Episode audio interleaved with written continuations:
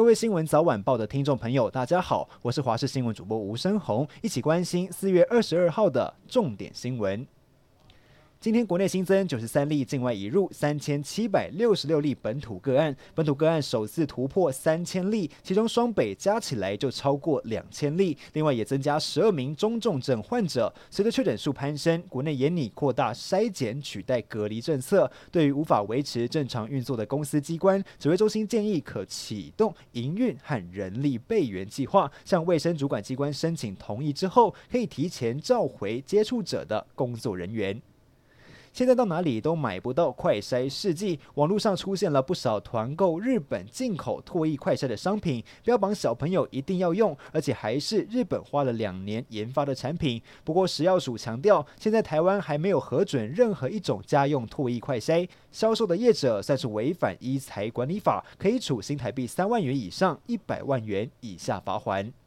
疫情烧进校园，有学校校长指出，只要一个学生确诊，可能就要框列七十个人。以此类推，如果病例数暴增，恐怕会出现北市校园停摆的状况，就怕出现大量群聚。台北市教育局指示，国中和高中下周一到周五全面实施线上远距教学，不用到学校上课。小学生因为家长照顾问题，所以还是维持实体上学。只是政策来得突然，有国中生说，临时要把书本带回家很不方便，而高中。下周四和五的分科模拟考则统一延到五月九号和十号。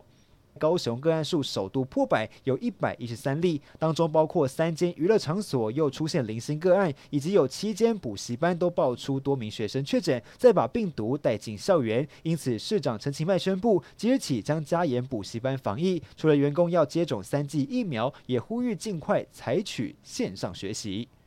台铁公司化协商没有共识，台铁工会发起五一劳动节不加班。交通部今天宣布五一连假，台铁几乎全部停驶，并且协调公路总局、高铁协助疏运，填补大约三十五点八万人的人次需求，而且也利用客运接驳的方式推出十条类火车的服务，行驶路线贴近台铁的路线，推出直达车和区间车服务协助疏运。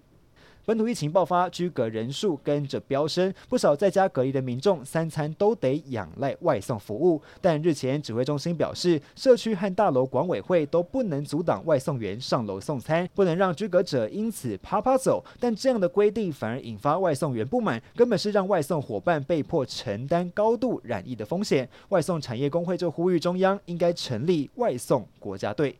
国际消息：美国总统拜登二十一号宣布，再向乌克兰提供总价值十三亿美元的军事和经济援助，强化乌克兰抵挡俄军的能力。与此同时，俄罗斯变本加厉轰炸乌东，带来极大的灾难，许多房舍和道路也遭到炸毁，而且针对孩童和女性的暴力与日俱增。乌克兰当局还甚至截获俄罗斯军官下令处决所有战俘的声音档。乌东战况越来越血腥。